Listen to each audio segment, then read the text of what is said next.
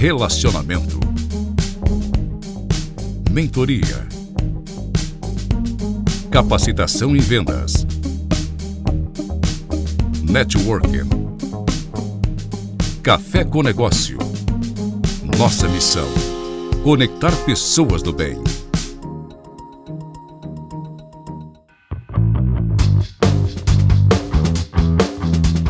Sejam bem-vindas e sejam bem-vindos ao podcast do Café Rede. Você que nos escuta no futuro. E hoje o Café Rede traz como convidados Lucas Vieira e Humberto Fagundes. Lucas, que hoje trabalha na Colina Tech, né? ele atualmente é analista de embalde marketing. E Lucas foi aluno do Instituto Federal aqui no Rio Grande do Norte, onde eu o conheci enquanto a, o café estava como startup incubada lá na ITNC. E Humberto Fagundes, membro da Produtiva Júnior, empresa que é referência no Brasil, empresa Potiguar, do curso de Engenharia de Produção. E hoje vamos conversar e tentar fazer um belo resumo para você que nos escuta do livro Sprint, do autor Jack Knapp. E é um livro, é um método que muito tem ajudado no desenvolvimento de empresas e ideias pelo mundo todo e não é diferente com o Café Rede. Sejam bem-vindos, Lucas Vieira e Humberto Fagundes. Prazer, Alexandre, estar aqui mais falar sobre esse método incrível aí que iniciou, deu um pontapé também na minha carreira profissional e também ajudou muita empresa, muita gente a solucionar problemas e, e a validar ideias, né, de fato. Então, vamos falar hoje um pouquinho sobre ele. Bom dia, boa tarde, boa noite aí para Alexandre, para Lucas e para todos os ouvintes. É um prazer estar participando do podcast e falar, de fato, desse, desse método tão poderoso para a resolução de problemas, tão poderoso para a implementação de inovações, para a implementação de, de ideias. E é um grande prazer estar aqui falando um pouquinho do sprint. Ótimo, senhores. Vamos lá. O sprint ele tem essa capacidade, né, de nos mostrar que em pouco tempo e com a metodologia certa e uma equipe comprometida, ele mostra que é possível mudar os rumos de um produto, de um negócio. E se você está achando que é simples demais, você tem razão.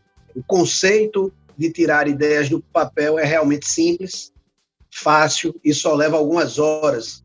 O método criado pelo designer Jack Knapp no período em que trabalhava no Google, ele era usado para tudo na empresa, do aperfeiçoamento do mecanismo de buscas ao Google Hangouts, é, sempre com foco em testar ideias em apenas cinco dias. Então, o que a gente vai discutir aqui, que nós vamos conversar, é como o sprint ele pode ser utilizado para equipes de todos os tamanhos, de pequenas startups até os maiores conglomerados, e que pode ser aplicado por qualquer um que tenha uma grande oportunidade, problema ou ideia que precise começar a trabalhar já. Lucas, lembro quando você nos apresentou o método ainda em 2018, você é aluno do curso de Comércio Exterior lá no IFRN e nos encantou bastante com a apresentação, com a aplicação no próprio café e eu entendo que você é uma das pessoas que mais estudam e aplicam o método. Vamos batendo uma bolinha aqui, vamos, vamos tocando, vamos tocando a bola pelas etapas, né? O sprint ele se divide basicamente em cinco temas: mapear, fazer esboços, decidir, prototipar e testar. Para facilitar o entendimento do método, é importante entender como é que surgiu a metodologia. Lucas, você que é um grande estudioso e fã desse método, como é que você pode resumir o início do sprint?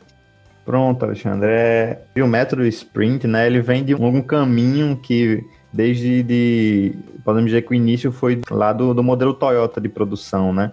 Que é a metodologia Lean, né? O pensamento Lean, que é o pensamento de fazer as coisas com mais agilidade e fazer as coisas também é, custarem menos. Então, se a gente for lá revisitar o que aconteceu no modelo Toyota, em que, a, em que a, a, o Japão precisava se reinventar, né? No, no momento pós-guerra, o país estava arrasado por causa da, da guerra e estava com pouco recurso para produção e não poderia produzir em escala, como fazia os Estados Unidos, a exemplo da Ford lá, que produzia os seus carros em escala. Então eles precisavam arranjar uma forma de produzir melhor e produzir mais para vender para as pessoas sem que gaste tanto recurso. Então foi aí que veio metodologias como Just in Time, que era aquela de, de produzir apenas quando tem uma demanda, né, quando aparece uma demanda para a compra do produto, e além do modelo Toyota de produção. E aí foi, ao longo do tempo, esse, esse tipo de pensamento foi evoluindo. Veio o Scrum depois, que mostra como fazer o desenvolvimento de softwares de maneira, maneira mais é, ágil, né, gastando também menos tempo.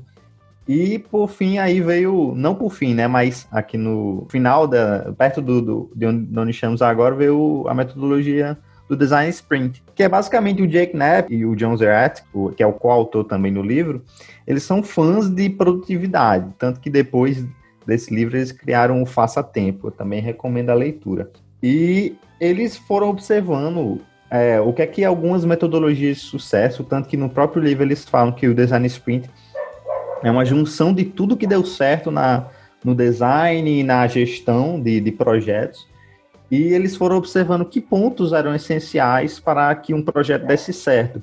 Então ele pegou ali elementos do design thinking, que daqui a pouco o Humberto vai falar um pouco melhor sobre as etapas e, e a gente vai conseguir ver bem o design thinking sendo aplicado no, no design sprint em si e também elementos de gestão de projetos, como alguns elementos do próprio Scrum, que são é, é, reuniões mais rápidas, é, esse, esse apelo para ser algo mais ágil, mais rápido para ser feito.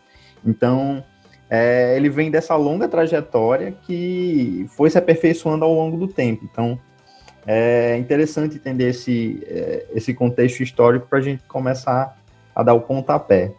Lucas, esse histórico que você trouxe em relação ao método realmente é muito importante, vai clarear bastante aí o entendimento das etapas. Humberto, primeira etapa, né, o autor começa sugerindo um mapeamento, comece pelo fim, pergunte aos especialistas, defina um alvo, qual a importância dessa etapa para o método no seu entendimento, até como é, consultor que tem aplicado o sprint no mercado, para o mercado? Perfeito, Alexandre. Como o Lucas tratou, né, o design sprint ele surge dessa necessidade de solucionar problemas, dessa necessidade de aumento de produtividade provocado pelo manifesto ágil, né, por toda essa filosofia lean. E baseado no design thinking, né, que é uma filosofia focada na definição de desafios, o design sprint surge para elencar hipóteses, elencar desafios e objetivos, e a partir desses desafios começar a desdobrar eles em esboços, em definições, em protótipos e em validação com o mercado. Mas antes de fazer tudo isso, é necessário que a gente entenda a situação e que defina de fato quais são os objetivos e os desafios que se pretende alcançar com esse ciclo do design sprint. Então, esse primeiro dia, né, que ele chama lá no livro de Unpack, é de fato o desembrulho da situação. É necessário conversar com especialistas, é necessário entender a situação por várias óticas e assim definir qual o objetivo que deve ser alcançado com o sprint, qual o desafio que deve ser superado. E assim, esse dia tem como output, né, tem como saída é, o objetivo de forma clara e, e bem, bem destrinchada, e também perguntas que vão dar suporte, né, hipóteses que vão dar suporte a esse objetivo. E aí, é, tendo a experiência de fato de aplicar o sprint no dia a dia, é, em consultoria, é uma etapa crucial para que se entenda de fato a situação, se elenque situações importantes também relacionadas ao mercado, relacionadas ao público-alvo, ao segmento de clientes. Então, é de fato o desembrulho da situação e de todos os pontos que interferem nesse objetivo, né, no atingimento do objetivo. Excelente, Humberto. Você mostrou de maneira muito clara a importância desse pontapé inicial, onde tudo começa. Lucas, segundo dia, faça esboços, né, a ideia de ajustar e aperfeiçoar. Como é que você pode explicar, nos ajudar a entender melhor essa etapa da terça-feira? Show. Como bem explicou o Humberto, até gostei da explicação dele, foi bem, bem clara mesmo. É uma vez que a gente define o problema, o primeiro dia é justamente para isso, a gente conseguir definir o que, que a gente vai atacar, né? É até um ponto que a gente precisa entender que vem do design thinking, né? Que a gente sai de um ponto específico e depois abrange ele. Por isso que é conhecido como o modelo de três diamantes, né? Então, a gente primeiro sai de um, uma hipótese que a gente está tendo, de um sintoma, né? Quando a gente normalmente, inclusive, vai aplicar algum sprint em alguma empresa, é, é talvez o Humberto também comece dessa forma, é, a gente sempre parte de um, um sintoma, né? Porque o sintoma é o problema que está causando aquele sintoma, então a gente vai em busca dele. Então a gente, nesse primeiro ponto, parte do sintoma, expande para entender o problema nesse primeiro dia e depois parte para o segundo dia, que é de fato começar a, a geração de ideias, né? Então, o interessante aqui, que nesse segundo dia ele fala que é o faça esboço, é que o autor ele tenta mitigar a perca de tempo que a gente tem em ficar discutindo, em ficar debatendo o que é que pode ser melhor, o que é que pode ser é, pior. E o famoso brainstorm, ele até meio que nessa dentro da metodologia meio que repudia o brainstorm porque na verdade ele acaba perdendo mais tempo porque as pessoas ficam debatendo. Então a solução que ele encontrou para isso foi justamente eu acho que ele pegou até daquele termo, daquela, daquela, aquele termo que a gente fala, né? Não entendeu o que é que eu desenho, né? Então, porque quando você desenha, você consegue expressar a sua ideia é, de uma forma melhor e ao mesmo tempo você não se empreende também a ter que vender o seu, a sua ideia para alguém, né? Então, acho que são dois problemas, na verdade, né? Ele resolve o problema de falta de perca de tempo no meio do brainstorm e o segundo problema das pessoas não conseguirem é, muita, muita gente não consegue vender a sua ideia. Então, aquele cara que, por exemplo, pode ser do setor de vendas ou do setor comercial, pode saber vender melhor a ideia dele do que o cara que, sei lá, é do setor de TI, que tende a ser mais fechado. Então, ele vem para resolver esses dois problemas e apresentar melhores soluções, né? Para que na te no terceiro dia consiga se fazer de fato a, a decisão. Ótimo, Lucas. E dando continuidade ao método, chegamos ao terceiro dia, a importância da decisão. Humberto, que ferramentas vocês têm utilizado, seguindo aí o método, nessa etapa é que ele, o autor sugere aí a ideia de batalha e storyboard? Perfeito. Achei muito bacana quando o Lucas citou o ponto do brainstorming, né? E o livro é bem claro, o autor é bem claro é, quando trata desse método como sendo algo ineficiente porque, é, segundo o autor, ganha quem apresenta melhor ideia, né? Ganha quem sabe vender mais, ou então o chefe que tem maior autoridade. E o sprint ele vem de fato para gerar um backlog de ideias grande e assim poder priorizar aquelas que fazem mais sentido para o desafio que foi levantado lá no primeiro dia.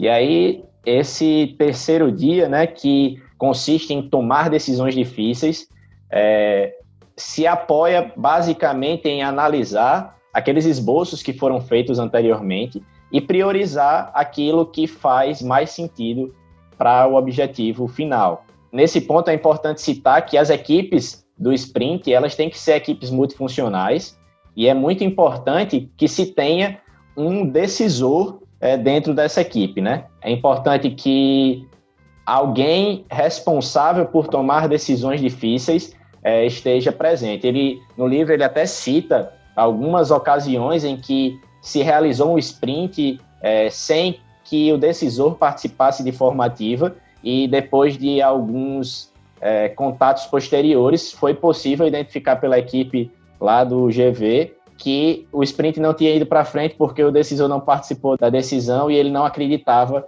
naquela naquele objetivo que foi validado com o mercado. Então é muito importante que nessa etapa se tenha um decisor, seja ele o CEO da empresa ou alguém designado por ele, mas alguém que tenha autoridade para definir. No livro ele propõe que essas, esses esboços sejam apresentados à equipe e que a gente use uma metodologia simples de voto é, por meio de de bolinhas, né, de bolinhas post-it, para identificar quais são as ideias mais promissoras e desse modo chegar a uma decisão final. Na produtiva a gente está rodando um projeto hoje de, de sprint, né, junto a uma empresa local, a Brinquids, que tem dado muito resultado e nós utilizamos também de outros, outras formas de fazer essa decisão, de dar suporte para os empreendedores locais, para que se tenha uma visão mais ampla dessas soluções. Então, a gente usa algumas matrizes de, de viabilidade, é, algumas matrizes que cruzam o tempo e o retorno, para que, de fato, essas ideias possam ser posicionadas e dar suporte ao decisor para, de fato, fazer a decisão final. Então, é um método super colaborativo, todo mundo vota, todo mundo tem voz, mas no final das contas é interessante que a gente tenha alguém definido previamente para dar o, o chute para o gol, de fato, e assim é, matar essa bronca, né, que é de fato fazer uma decisão difícil. Excelente, Humberto. Ótimo resumo aí do terceiro dia, que tem como meta decidir quais são as soluções que vão virar protótipo. Então, Lucas, a gente já chega no penúltimo dia, o dia de prototipar a solução, prototipar a ideia. Como é que foi sua experiência no desenvolvimento dessa etapa? Você possa ajudar ao entendimento de quem nos escuta? É, bora lá. Na fase do protótipo, eu costumo pensar assim, né, que quando todo o restante foi feito, todo o time trabalhou, na de definição do problema, inclusive como o Beto falou aí, do exemplo do GV lá de que o decisor não aprovou, não, de, é, não aprovou que, que, que o design sprint seguisse, né? É, por isso que é importante ter esse alinhamento desde o primeiro dia para partir para o segundo e terceiro. É meio que um efeito em cascata, para que no final você consiga montar o protótipo e que todos tenham de fato participado da decisão e que todos entendam que aquilo de fato pode ser a, a solução. Então, quando você tem tudo isso decidido, o protótipo acaba, acaba sendo uma das etapas mais fáceis né, de você montar, porque você já vai estar com a ideia estruturada e agora eu vou botar ela para funcionar. Então, o, o autor ele sugere basicamente duas, duas etapas para você fazer, né, assim, de forma mais ampla, que é a primeira criação de um storyboard, né, que é um, um mapazinho contando uma história de como é que o, o, usuário é, é, vai interagir com o protótipo em si. Então, esse protótipo pode ser é, desde um software, como a gente já fez, é, um protótipo de um software no próprio, é, na, no próprio aplicativo Marvel, né, um protótipo bem simples, não, não, custou, não custou nada. E também pode ser alguma, é, alguma interação em si, por exemplo, um modelo de um modelo de, de conversa de um, um vendedor com um cliente, ou de, o um modelo da entrada de um cliente numa loja. Então, vai depender do problema que a gente está querendo solucionar. Então, a gente primeiro estrutura esse storyboard para a gente entender o passo a passo do que a gente tem que fazer. É meio que um planejamento para o protótipo. E depois que a gente faz isso, a gente parte para a produção dele em si. Daí as ferramentas vão variar de problema para problema, né? Como eu disse, se for um software, se for um software eu usei o Marvel, ou se for um, é, um, uma própria interação com o cliente, a gente acabou usando, por exemplo, é, é, o próprio storyboard como planejamento. Então, vai variar bastante. E é uma das etapas mais importantes para a gente partir para o teste e entender se de fato aquela solução resolveu o problema da, do usuário ou não. Excelente explicação, Lucas, em relação à necessidade do protótipo. E aí, trazendo exatamente o que o livro fala sobre a sexta-feira, ele diz que os sprints começam com um grande desafio, uma excelente equipe e não muito mais do que isso. Na sexta-feira de seu sprint, você terá criado soluções promissoras, escolhido as melhores e construído um protótipo realista. Só isso já daria uma semana incrivelmente produtiva. Mas na sexta-feira, você dará mais um passo quando entrevistar clientes e aprender observando suas reações ao protótipo. Esse teste é o que faz todo o sprint valer a pena. No fim do dia, você saberá até onde deve ir e o que fazer exatamente em seguida. Lucas e Humberto, como é que foram as experiências práticas de vocês na aplicação do protótipo que vocês aprenderam e por que é sugerida essa etapa como finalização dessa semana de trabalho. Você citou aí, Humberto, o trabalho realizado na Brinquides, da nossa querida amiga Alcione Nóbrega, e Lucas também já teve a oportunidade de aplicação do sprint em empresas de serviços, como na Montenegro Contabilidade, muito nos ajudou no ano de 2019 na aplicação do sprint nas unidades da Farmafórmula, né, que é a maior farmácia de manipulação do Brasil. Aplicação tanto aqui em Natal como na operação do Ceará. E aí, num bate-bola entre vocês, a importância prática da aplicação dessas entrevistas para validar o protótipo com usuários reais. Vou começar aqui. Sexta-feira, para mim, é o dia de se surpreender, né? A gente começa o sprint achando que, nossa, eu tenho um problema gigante para resolver, como é que eu vou sair do canto? E quando chega na sexta, a gente vê um protótipo que pode ser testado pelos usuários. E eu acho que o grande diferencial do sprint é essa sexta-feira, né? A validação de algo que foi construído rapidamente e que não possui ainda é, pela equipe uma carga emocional muito grande. Então, é muito mais fácil é, receber as críticas quando você não passou cinco meses trabalhando em algo, mas apenas cinco dias, né?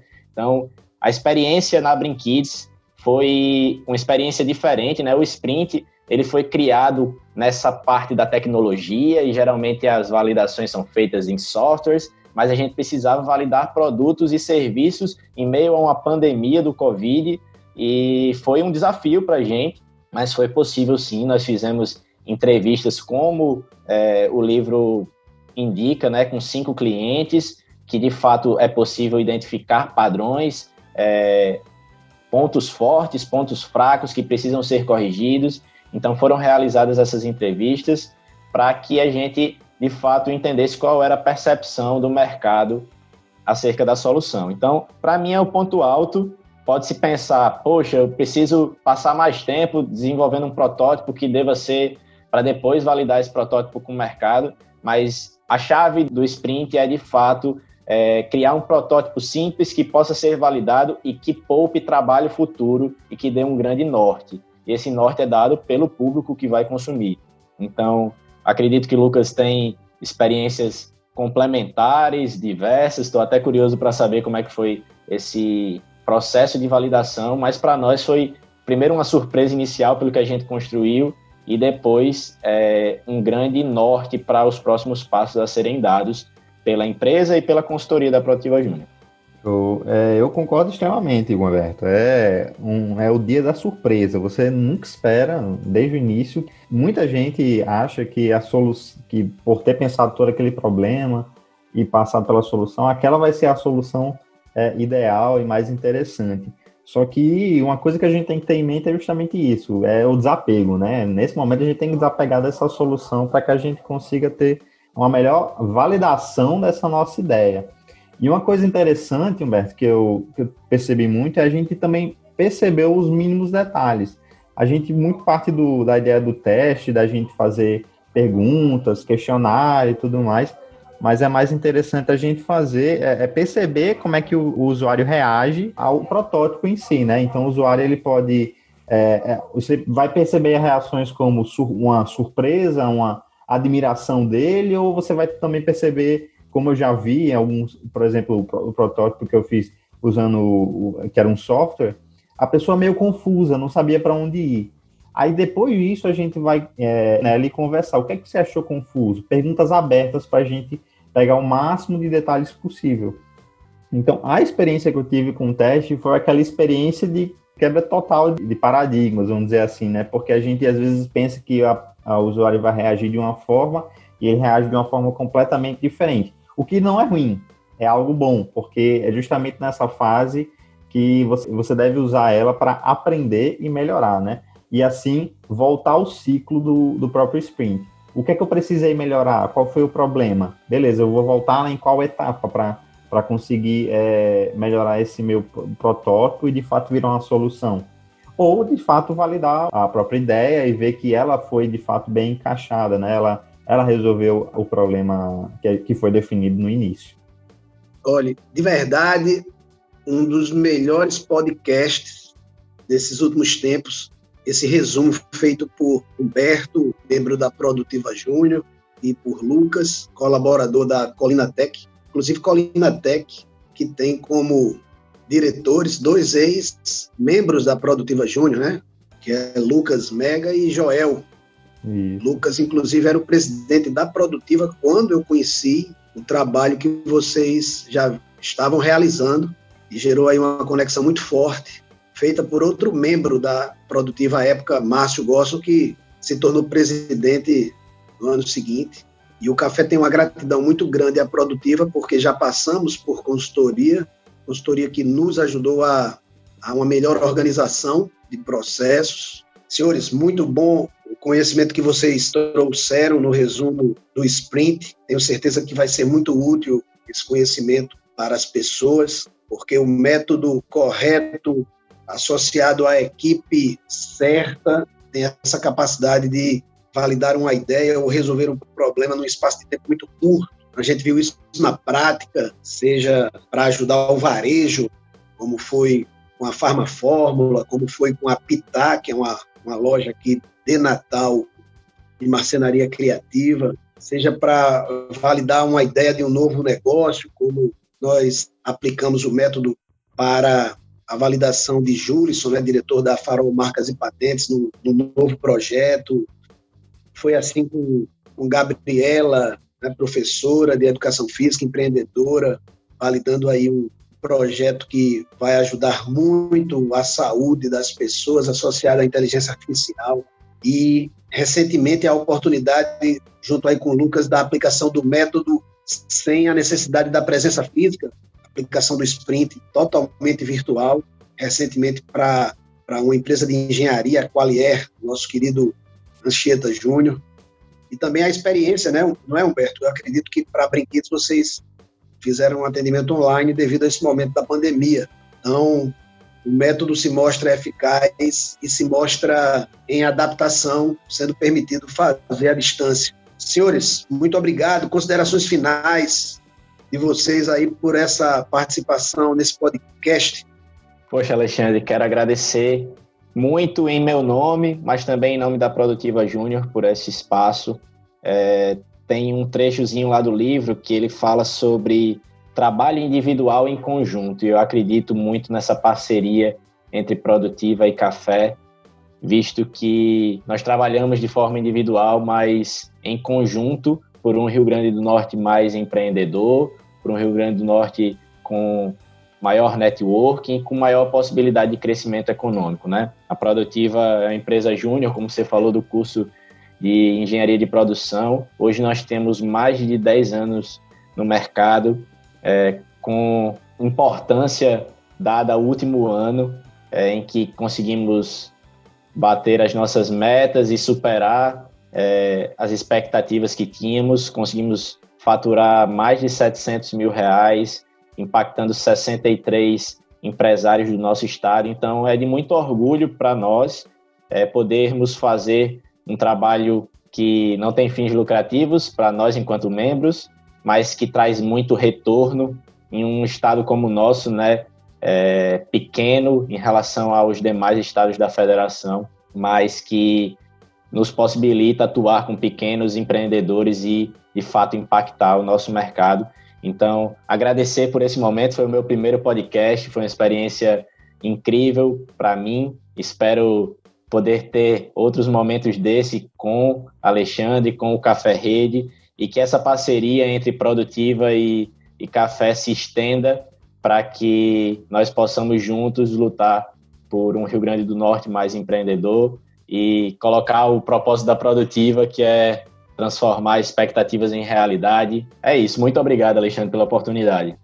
Assim como o Humberto também, foi meu primeiro podcast, achei muito interessante. E é sempre um prazer estar falando aqui sobre esse assunto. Estudei sobre ele na faculdade, apliquei com o Café com Negócio em diversas empresas e aprendi muito, muito sobre os negócios que a gente aplicou e muito sobre também como resolver problemas, né? Já quero até deixar para quem estiver escutando que isso aí não serve só para resolver problemas de empresa, não. Isso aí pode servir também para resolver seus problemas pessoais, né? Então, ele ensina você a como lidar com o problema. Então, é, espero que a gente tenha conseguido passar a mensagem aqui do, do Design Sprint e como é que ele pode ajudar tanto você como pessoa, tanto você como empresa, a resolver problemas do dia a dia ou problemas mais estruturais, assim, que você precise de uma solução mais rápida, de uma, de uma solução também pensada em, em grupo, né? Como o Humberto falou. É o trabalho é, individual em grupo, né? Então, cada um faz sua parte, mas para que o todo seja sempre beneficiado. Então, foi uma experiência muito boa. Agradeço ao Alexandre aí, o Café com Negócio.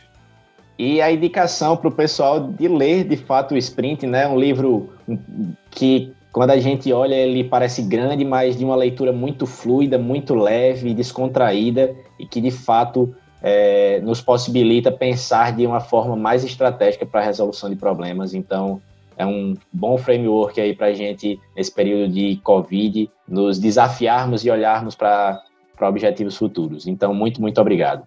Nossa gratidão a vocês que contribuíram aí com o conhecimento, com o tempo, para inspirar outras pessoas nessa leitura, nesse aprendizado, nessa aplicação prática. É um livro totalmente prático, é um método acessível para a implementação, como o Lucas citou, tanto para empresas como para pessoas no dia a dia, famílias. A temporal funcionou muito bem antes da pandemia, se mostra absurdamente eficaz nesse momento de nova, novas exigências sociais e econômicas. Então, fico muito feliz em, em contribuir com quem nos escuta no futuro, e está ouvindo aí o podcast do Café Rede, podcast só possível pela contribuição e talento do nosso amigo Emanuel Santos, da Play Audio, empresa especializada em construção, desenvolvimento de podcasts, que é uma ferramenta de comunicação das ferramenta hoje utilizada no mundo todo, desde celebridades a governos, passando por empresas. Café Rede que tem essa missão de conectar gente do bem, independente se a pessoa é empreendedora ou se ela está buscando um trabalho, se é um estudante, um aposentado, se trabalha com filantropia. Nossa gratidão pela sua atenção. Esperamos ser úteis sempre. Valeu!